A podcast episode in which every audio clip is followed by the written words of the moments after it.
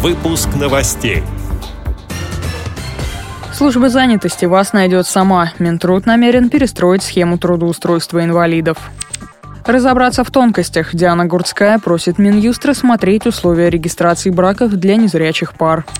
С техническими средствами реабилитации на «ты» проект с таким названием реализует Мурманское региональное отделение ВОЗ. Посетителей встречают широконосые обезьяны, бенгальский кот и камерунские козы. В Смоленске открылся контактный зоопарк. Далее об этом подробнее в студии Дарьи Ефремова. Здравствуйте. Минтруд намерен изменить работу служб занятости по трудоустройству инвалидов. Службы занятости должны будут сами предлагать работу людям с ограниченными возможностями здоровья, а не ждать их обращения.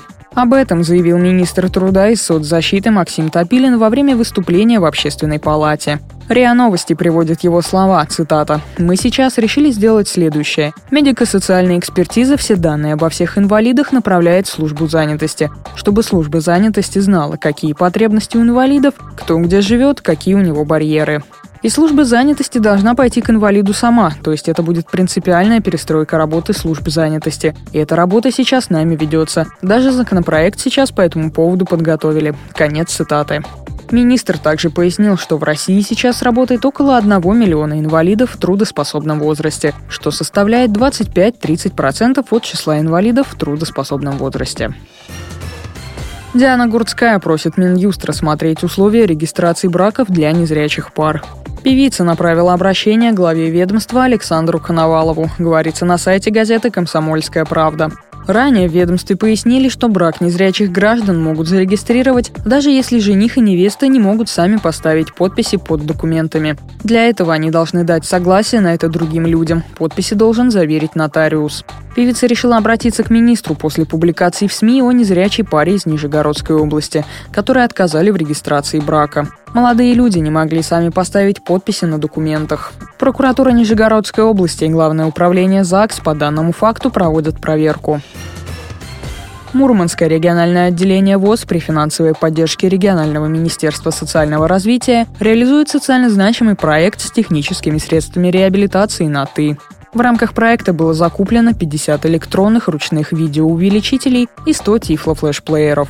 Активисты местных организаций ВОЗ посетят с экскурсией Мурманское социально-реабилитационное предприятие инвалидов «Севертара».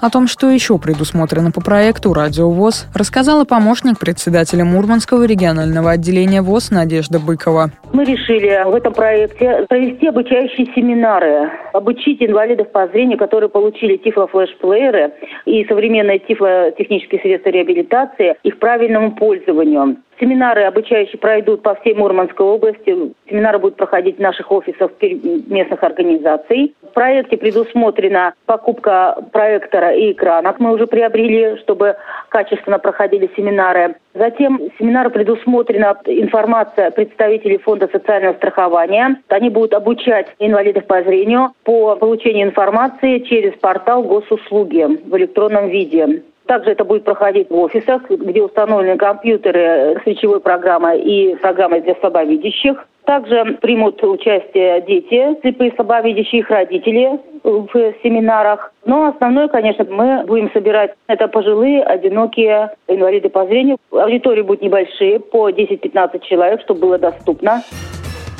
В Смоленске открылся контактный зоопарк. В нем оборудованы просторные вольеры для животных. С ними там можно сфотографироваться и покормить их специальным кормом.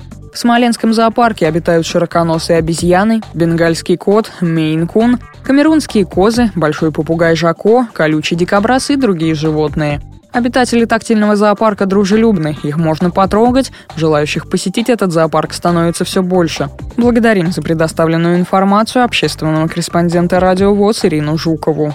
С этими и другими новостями вы можете познакомиться на сайте Радио ВОЗ. Мы будем рады рассказать о событиях в вашем регионе. Пишите нам по адресу новости собака ру. Всего доброго и до встречи.